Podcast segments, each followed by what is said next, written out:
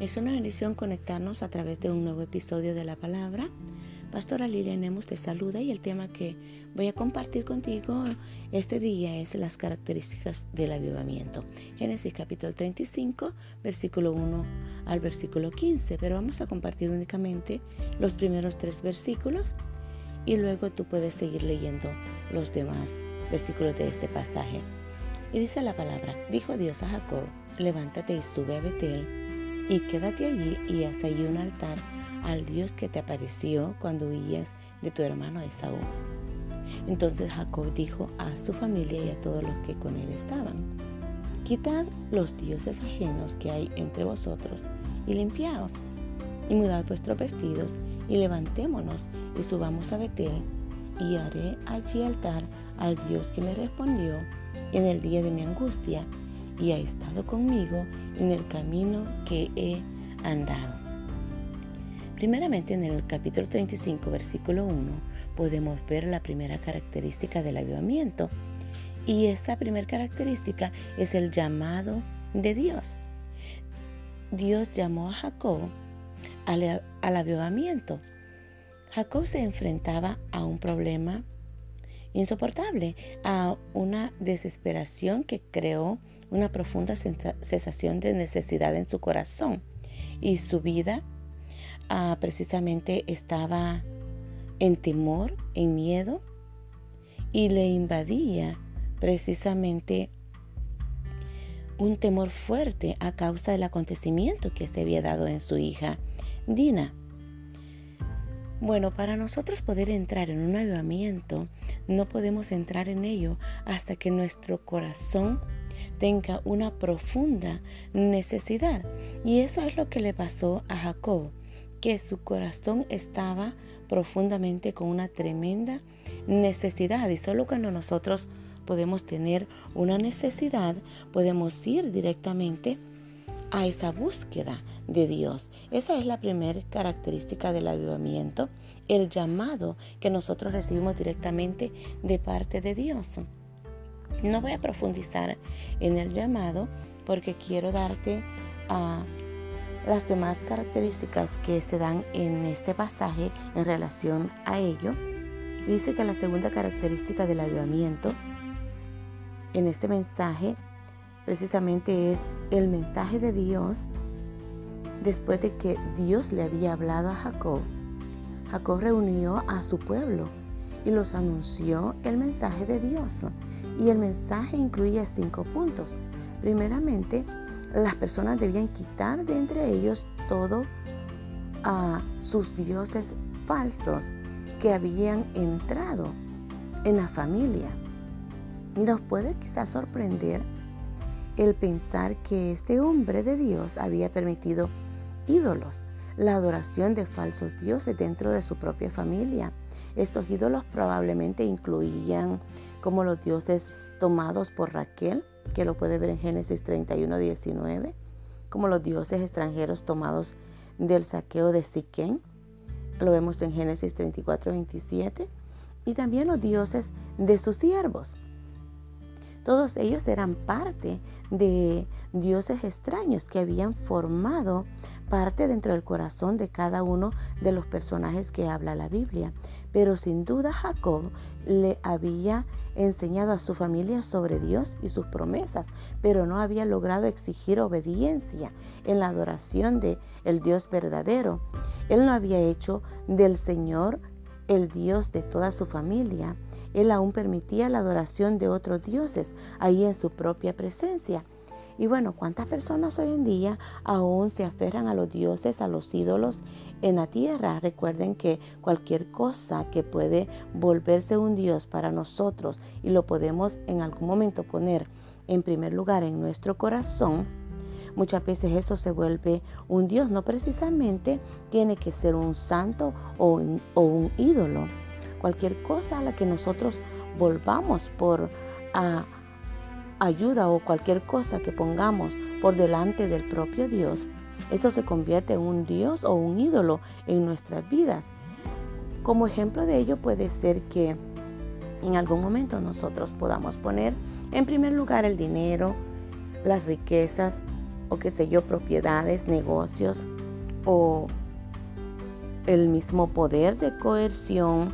La familia puede estar en primer lugar muchas veces o drogas o sexo o la apariencia del ser humano, los deportes, la astrología o tu vehículo quizás puede estar como un ídolo en primer lugar en tu corazón, la fama, el alcohol o aún mismo la propia, la propia ropa que muchas veces compramos puede estar en primer lugar como una prioridad en nuestro corazón. Y es ahí donde el llamado de Dios es inequivocadamente claro y contundente que quienes a todos los dioses e ídolos de, las vidas que se habían puesto en la familia de Jacob, a esos estaban formando parte y quitándole el primer lugar al Dios verdadero. Y dice la palabra del Señor, y Dios es celoso en donde Él habla a través de la palabra. En Éxodo capítulo 20, versículo 4, dice, no te harás imagen ni ninguna semejanza de lo que esté arriba en el cielo, ni abajo en la tierra, ni en las aguas, ni debajo de la tierra. Y dice también, sigue diciendo en Levítico 26.1, no haréis para vosotros ídolos, ni escultura, ni os levantaréis estatua, ni pondréis en vuestra tierra piedras pintadas para inclinaros a ella, porque yo soy Jehová, vuestro Dios. Dios nos llama a que nosotros guardemos, dice, guardaos pues de que vuestro corazón no se infatúe y os apartéis y sirváis a dioses ajenos y os inclinéis a ellos. Dios es celoso y Él precisamente, Él no quiere que nosotros tengamos prioridades o otras cosas en primer lugar. Así de que el primer lugar tiene que ocuparlo Dios en vuestros corazones. Si nosotros queremos ver un avivamiento, tenemos que empezar por limpiar vuestros corazones, limpiar vuestra casa, porque vuestro corazón es templo y morada del Espíritu Santo de Dios. Y si nosotros queremos vivir un avivamiento, como lo habla la palabra de Dios, tenemos que quitar todos, todos los dioses que hemos puesto en primer lugar en vuestros corazones. Ah, eso es la segunda característica de un avivamiento que Dios Él nos está llamando a que nosotros limpiemos nuestro corazón para que nos pueda visitar un avivamiento de la presencia de Dios. La palabra de Dios dice en Isaías capítulo 1 versículo 16, lavaos y limpiaos, quitad la iniquidad de vuestras obras de delante de mis ojos, dejad de hacer lo malo. O sea, Dios nos está llamando a que nosotros limpiemos vuestro corazón, porque dice la palabra del Señor que el corazón es engañoso y quien escudriña el corazón es Dios mismo. Él es el único que puede llevar a escudriñar vuestros corazones y precisamente muchas veces por eso nos vemos descender fuertemente el avivamiento, la gloria de Dios en vuestras vidas y en la iglesia, porque ah, muchas veces hay prioridades que hemos quitado a Dios del centro, del primer lugar de nuestro corazón y hemos puesto en segundo lugar a Dios. Otra característica del avivamiento, esta es la tercera característica, es el arrepentimiento. Las personas obviamente se sintieron acusadas de sus pecados y estimulados a buscar a Dios. Precisamente cuando una persona se siente acusada por lo que es el pecado, no hay cosa más grande y más hermosa, advierte la palabra, eh, que está hablando que cuando las personas le dieron todos los ídolos y los arcillos de sus orejas a Jacob, estos eran joyas, estos eran, eran, se consideraban símbolos de la mundanalidad o la idolatría Jacob tomó los símbolos de la mundanalidad y la idolatría y los enterró debajo de una encina cerca de Siquén. Ah, es hermoso ver cómo a través de la ilustración de la palabra podemos ver el arrepentimiento de esa generación. Las personas se estaban alejando de su vieja vida y dice la palabra del Señor de que cuando nosotros estamos precisamente eh, ya como hijos de Dios, Él nos llama que nosotros tenemos que echad de vosotros todas vuestras transgresiones con que habéis pecado y haceos un corazón nuevo y un espíritu nuevo, porque moriréis a casa de Israel. Esa era una palabra que le estaba hablando fuertemente en Ezequiel capítulo 18, versículo 31, cuando le estaba hablando Jehová al pueblo de Israel, que tenían que volver volverse sus corazones, tenían que volverse en, un corazón nuevo, porque si no de lo contrario venía muerte para el pueblo de Israel. Entonces ah, podemos ver el arrepentimiento genuino de que esta generación estaba volviéndose a Dios. Y únicamente si nosotros ah, nos convertimos, y nos arrepentimos, y hay un arrepentimiento genuino de todo nuestro corazón, va a haber un fuerte avivamiento en nuestra sociedad cristiana, va a haber un fuerte avivamiento en nuestra congregación, va a haber un fuerte avivamiento en lo que es la tierra y la tierra, la tierra misma, la sociedad, lo que es ah, a la iglesia, aclama por un avivamiento, pero primeramente si clamamos por un avivamiento tenemos que empezar por nosotros mismos a limpiar vuestra casa, a limpiar vuestro corazón. Si queremos ver la gloria de Dios manifestada, nosotros tenemos que hacer todo cuanto la palabra manda. Y dice de que el avivamiento no puede venir a menos que obedezcamos a Dios. Si deseamos el avivamiento debemos obedecer a Dios y seguir adelante con nuestras decisiones de obedecerlo.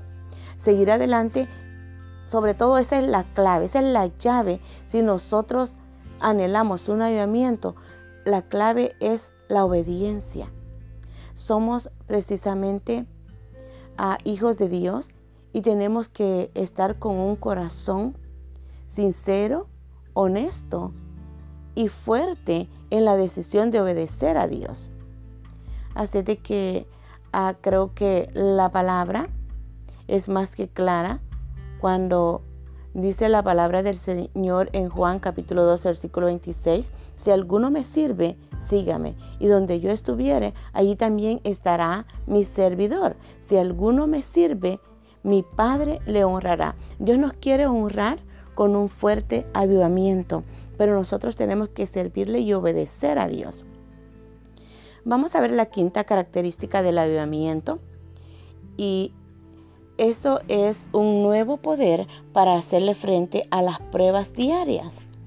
Dios a través de su palabra nos ha enseñado que uno de los de que nosotros podemos considerar como el poder manifestado en vuestras vidas en el tiempo antiguo era la presencia misma de Dios, Jehová Dios siendo manifiesto a través de su gloria, presentándose directamente, hablando a los siervos de Dios. Pero hoy en día ah, nosotros tenemos la promesa del Espíritu Santo de Dios que a través de él dice la palabra y recibiréis poder cuando haya venido sobre vosotros el Espíritu Santo de Dios y derramaré poder sobre toda carne.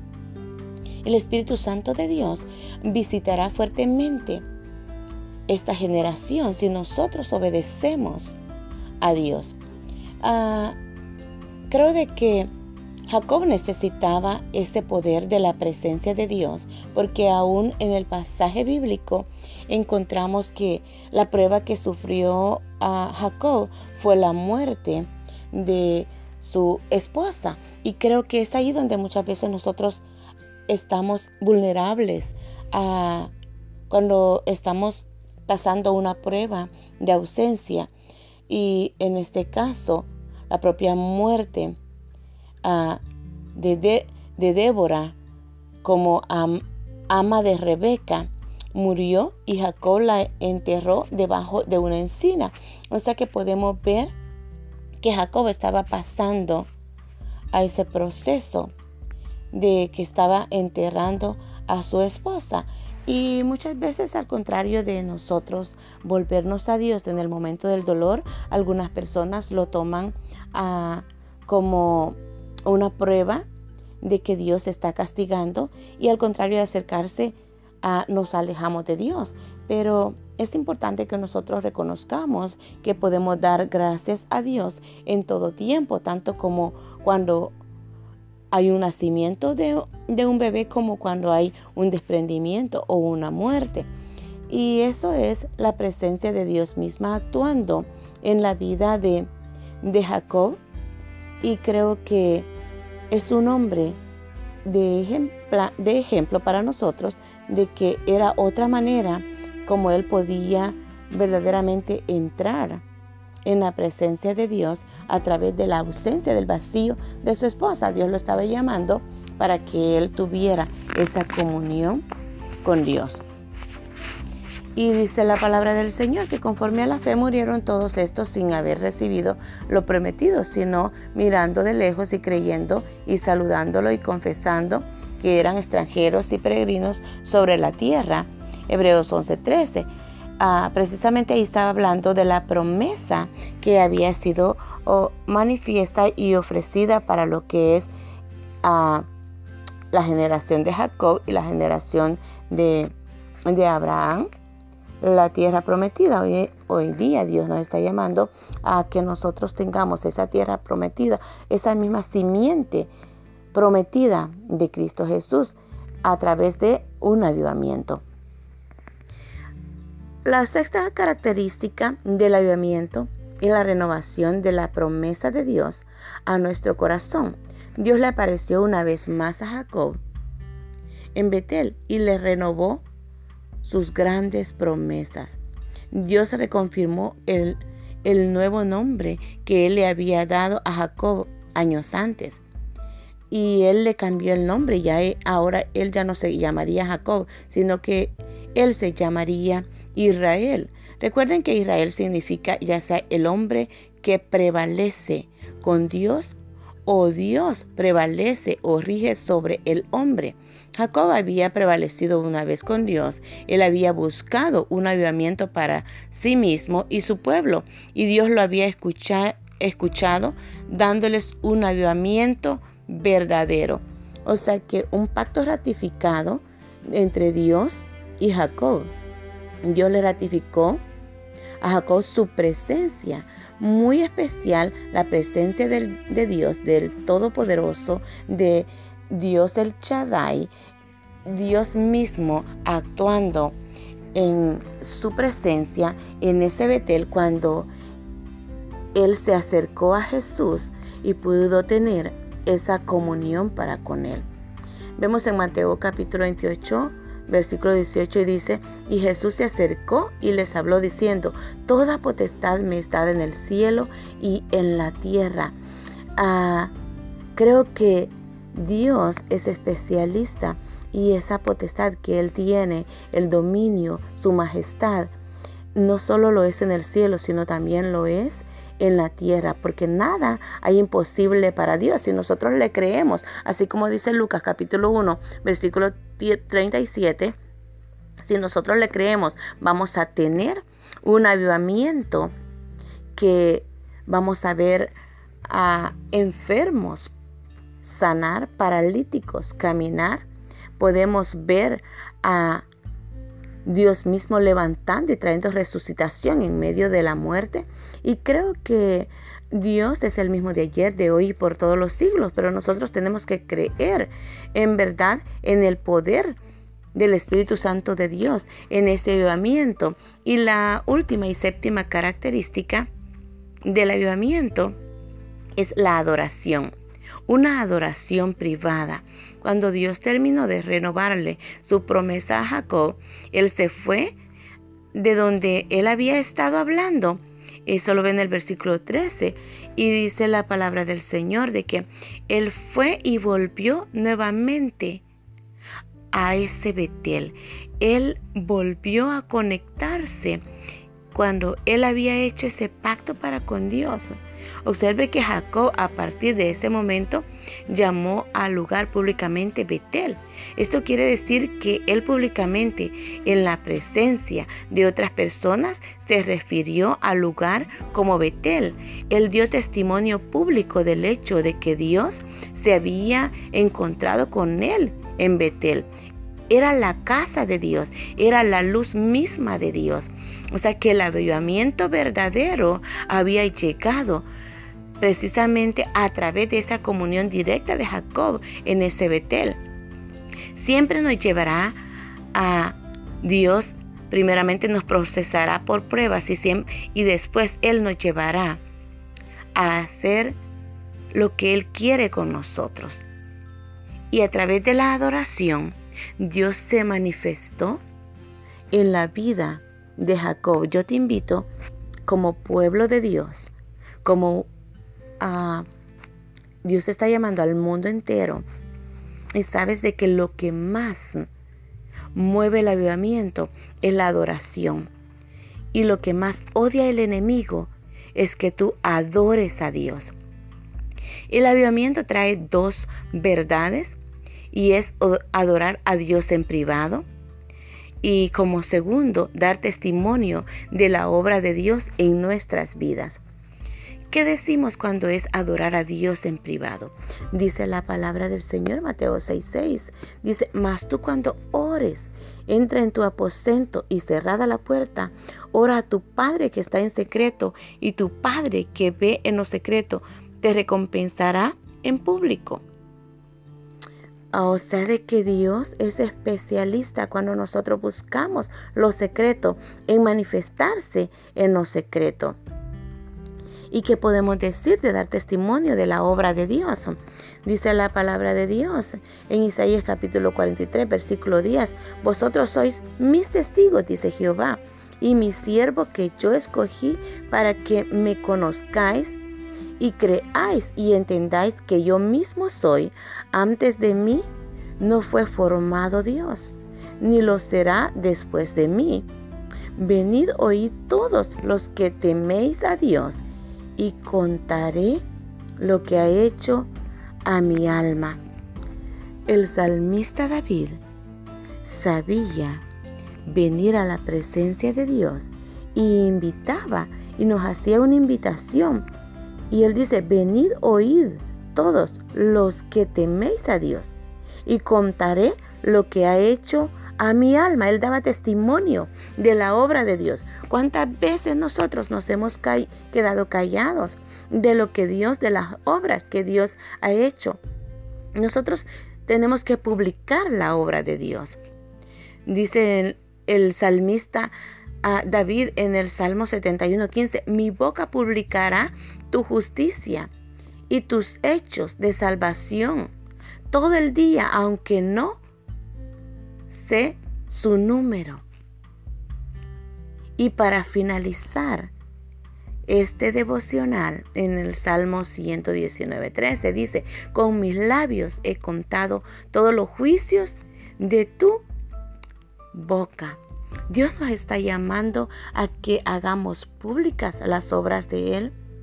Y sabes que a través de la Biblia nosotros también vemos diferentes moveres en, en lo que vemos a través de la palabra, como habla el avivamiento. Y hay muchos avivamientos que son mencionados en la palabra de Dios y Dios quiere que nosotros clamemos por un avivamiento. Y la Biblia menciona eh, el avivamiento de que habla de que se dio en Betel, pero también menciona otros avivamientos como el dirigido por el rey Asa en 2 de Crónicas 15:1. También menciona dentro de otros avivamientos como el avivamiento dirigido por el rey Ezequías y también el avivamiento dirigido por Josías. Y así hay otros más avivamientos que habla la palabra, pero únicamente te voy a mencionar esos, pero sabes que Dios nos está llamando a un avivamiento. Y es hermoso cuando nosotros ah, creamos en lo que Dios va a hacer. Yo te invito a que tu fe aumente y que busquemos un avivamiento genuino. Busquemos esa adoración genuina, que nos rindamos a Dios, que los entreguemos completamente a la adoración y vamos a ver descender la presencia misma de Dios. La gloria de Dios descenderá y dice la palabra del Señor que será la gloria postrera será mayor que la primera. Es hermoso cuando nosotros le creemos a Dios y si estamos creyendo en un avivamiento, nos sorprenderá y llenará la casa de Dios será llena de su gloria y todo el mundo entero también puede ser impactado a través de la gloria de Dios. Cuando todo el mundo entero que está creyendo a Dios en el mundo hay mucho cristiano que hoy día también está clamando por un avivamiento, pero solo resta que la voz de todo cristiano se levante precisamente en arrepentirnos y convertirnos de todo aquello que no hemos hecho correcto a los ojos de Dios y podamos buscar esa unión y esa comunión entre la presencia misma de Dios y que la gloria de Dios llene y sorprenda vuestra casa, nos visite y sane esta tierra. Un avivamiento es el que necesitamos para que este mundo perverso pueda ser sanado y pueda ser llevado a cambios. Y quienes podemos traer ese cambio como hijos de Dios somos nosotros clamando que Dios mismo manifieste su poder y Dios traiga cambios a la humanidad entera. Mi hermano, de verdad puedo dejarte con esta palabra y decirte que ames la adoración y que ames la presencia de Dios y que busquemos y nos volvamos a Él y que volvamos a nuestro primer amor y que entremos en una adoración genuina y en una adoración en lo privado y Dios nos responderá en público. Dios te bendiga, se te ama y declaramos que la presencia de Dios mismo llene tu vida y nos sorprenda y nos transforme y traiga cambios sobrenaturales en vuestras vidas y en vuestras familias. Dios te bendiga y hasta la próxima.